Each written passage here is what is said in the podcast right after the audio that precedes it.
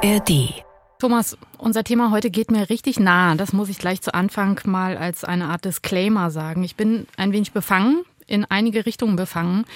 Wir reden heute über den Krieg in Nahost, über die Terrorattacke der Hamas in Israel und über die Frage, wie angemessen wir in Deutschland darüber seit dem vergangenen Samstag berichten. Mir geht es da eigentlich ähnlich wie dir, Katrin. Ich war anfangs wirklich sprachlos.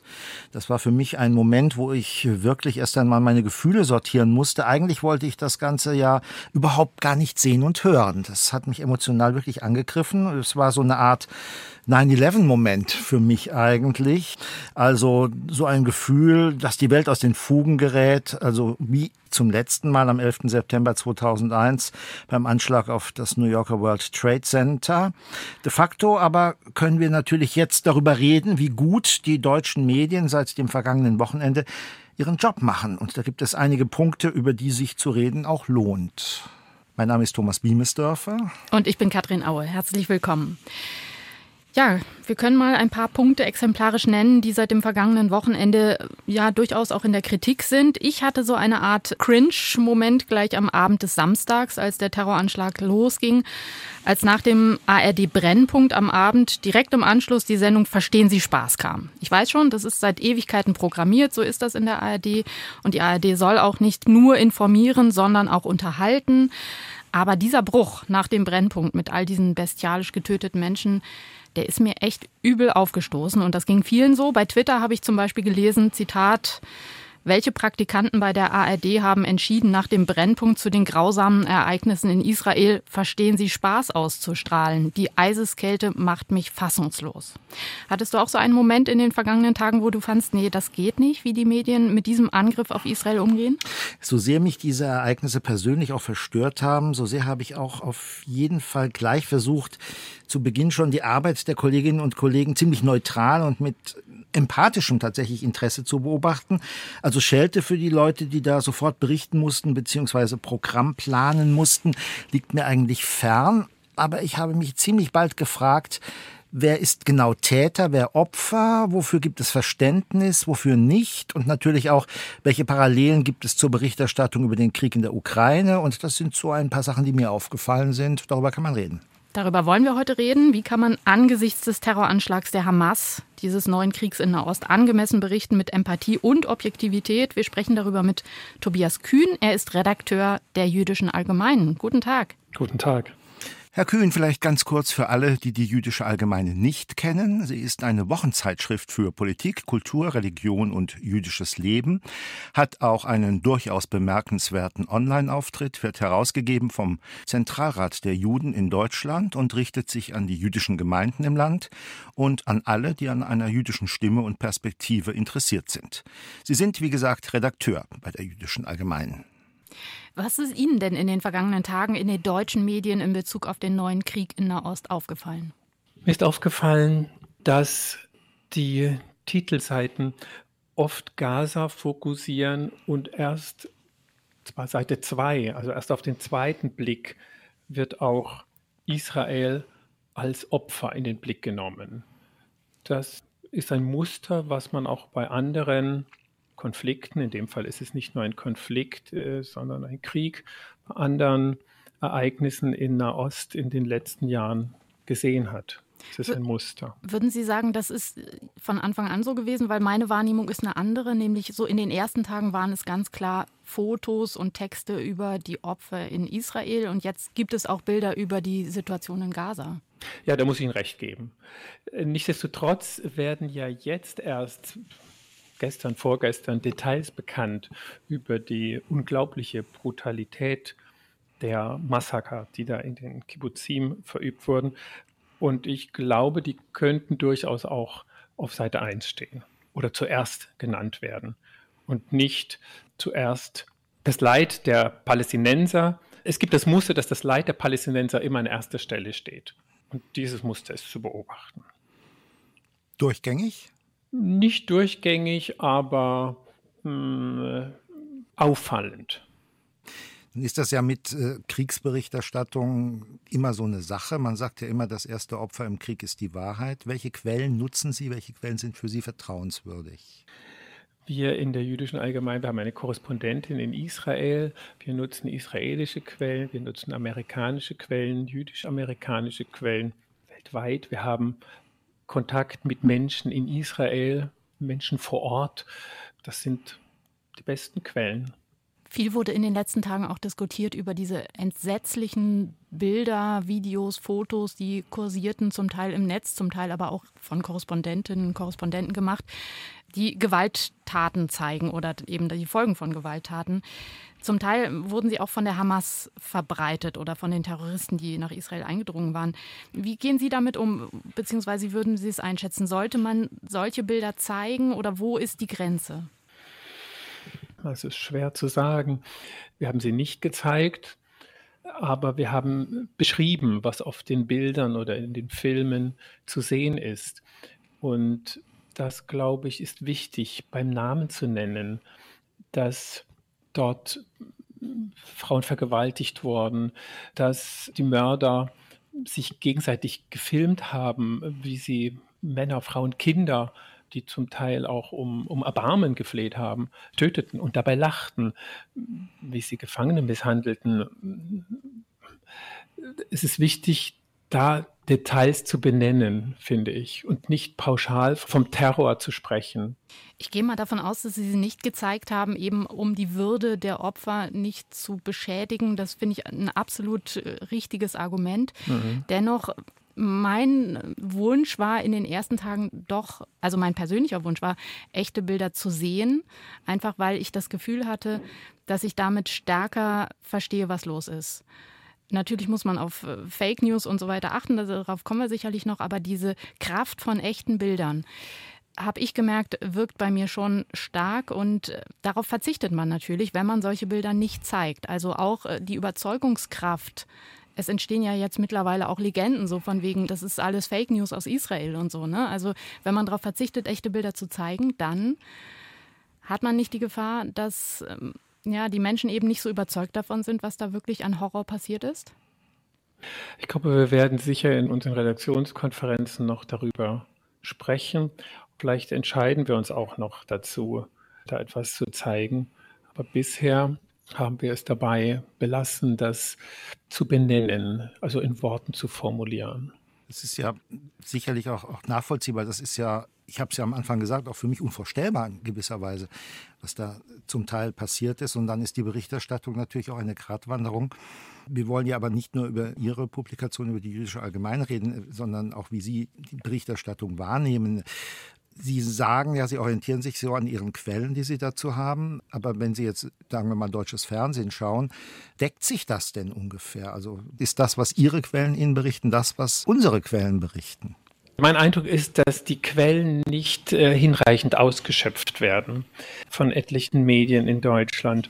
Es gibt viele Möglichkeiten, denke ich, darüber zu berichten, die wenig oder gar nicht genutzt werden. Man könnte zum Beispiel viel mehr Interviews führen mit Menschen, deren Angehörige als Geisel genommen wurden. Man könnte Menschen porträtieren. Da gibt es viel Stoff, aber es wird nicht genutzt oder nicht hinreichend genutzt. Und ich glaube auch, das Grauen en Detail zu beschreiben, wir sprachen vorhin über die Bilder, aber ich meine zu beschreiben, das könnte mehr passieren. Das könnte mehr in den Medien vorkommen. Aus meiner Sicht gibt es da einen Mangel an Empathie mit den israelischen Opfern.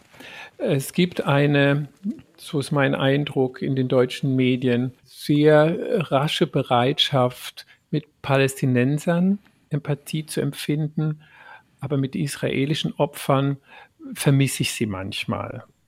Diese Empathie und es ist eine gewisse Distanz zu spüren. Und es ist äh, schon etwas irritierend, dass es sogar bei diesen brutalen Massakern, bei denen Menschen abgeschlachtet wurden, zum Teil so eine Distanz bleibt. Wenn da zum Beispiel berichtet wird, es habe gezielte Tötungen an Kindern und Jugendlichen gegeben, dann frage ich mich, was ist eine Tötung an einem Kind? Gibt es sonst nicht. Also zumindest von Kindern aber äh, es entsteht weder ein Bild noch eine Emotion. Es ist kalt und herzlos. Eine gezielte Tötung an Kindern. Was soll das? Apropos Sprache, auch darüber wurde in den letzten Tagen ja oft diskutiert. welches Wording man benutzt, welche Tonlage man quasi anschlägt. Viele Menschen haben am Anfang gesagt, Hamas-Kämpfer. Da kam schnell der Vorwurf, hm. warum benennen Sie sich nicht klar, wie es ist, Ross und Reiter nennen, Punkt, nämlich Hamas-Terroristen. Wie stehen Sie dazu? Ja, militante Palästinenser heißt es manchmal, Aktivisten heißt es manchmal sogar.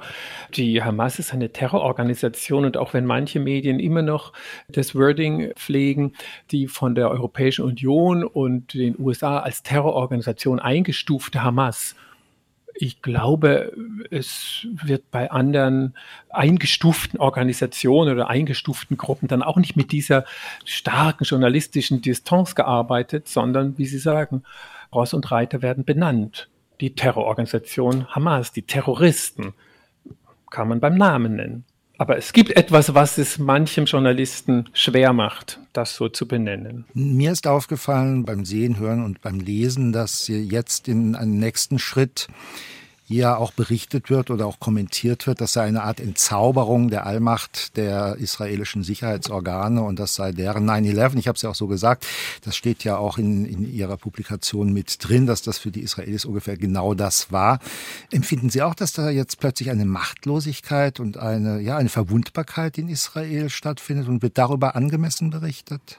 Die Menschen in Israel fragen sich, wie das passieren konnte. Und sie haben sich bisher immer verlassen, verlassen können darauf, wenigstens in Israel als Juden in Sicherheit zu leben. Und das irritiert, dass es zu diesem Massaker, zu diesen Anschlägen, Angriffen kommen konnte. Und es wird viel darüber geredet, dass man darüber reden muss, was die Ursachen sind, dafür, dass es dazu kommen konnte. Man hört immer wieder, ja, darüber sprechen wir dann später. Mhm. Also jetzt ist es zu früh, darüber zu sprechen. Jetzt hat man natürlich, es liegt auf der Hand, dringendere Aufgaben.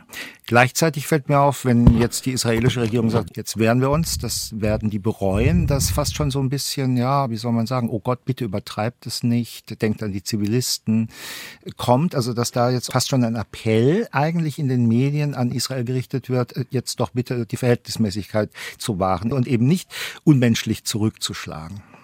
Aber welche Vorstellung hat man von Israel? Frage ich mich dann. Man hat ein Bild, dass es ein unmenschlicher Staat ist, eine unmenschliche Armee oder woher kommt das? Ich glaube, da hat sich ein Bild festgesetzt, was nicht der Wahrheit entspricht.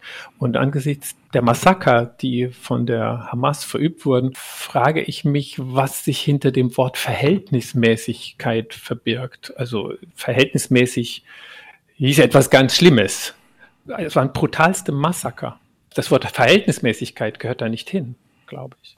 Also die israelische Armee, der israelische Staat muss für die Sicherheit seiner Bürger sorgen.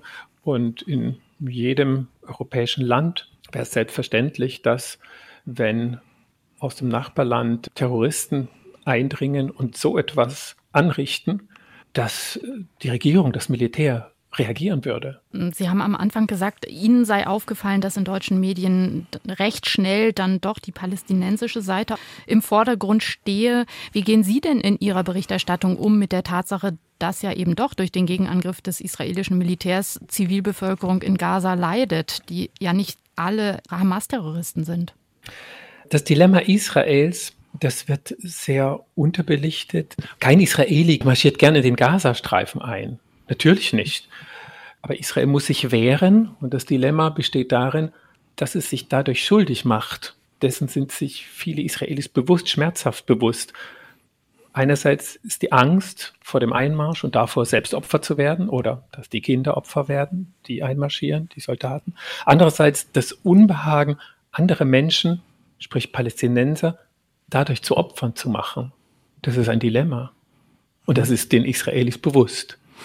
Eine letzte Frage von mir. Wie gehen Sie denn auf die innenpolitische Diskussion in Israel jetzt ein? Ich meine, das hat ja auch politische Auswirkungen für das Leben in Israel und auch für die Parteienlandschaft. Wir berichten nüchtern, was ist. Wir haben natürlich über die Einheitsregierung berichtet und dass das Standing von Netanyahu auch in Kreisen, die ihn bisher mehr geschätzt haben, deutlich gesunken ist. Aber viele andere Themen werden wir behandeln, wenn es soweit ist. Mm, wo sehen Sie denn Ähnlichkeiten oder Unterschiede zur Ukraine-Berichterstattung? Ich sehe Unterschiede insofern, als es ein Empathie-Gap gibt. So empfinde ich das. Beim, beim Ukraine-Krieg war die Solidarität in der Bevölkerung und darüber wurde ja dann auch berichtet, so stark. Und im Falle Israels davon nicht so viel zu spüren. Wir erinnern uns an die Massaker in Bucha 2022. Da wurde zu Recht sehr detailliert berichtet und auch mehrere Tage. Aber im Falle der israelischen Opfer sehe ich da einen großen Unterschied in der Berichterstattung. Und da habe ich das Gefühl, dass doch mit zweierlei Maß gemessen wird. Wir berichten über den Krieg, so nenne ich ihn jetzt mal in Nahost. Wir haben darüber gesprochen mit Tobias Kühner, ist Redakteur bei der Jüdischen Allgemeine und ich danke Ihnen sehr für Ihre Auskunft. Medien, Cross und Quer, der Podcast.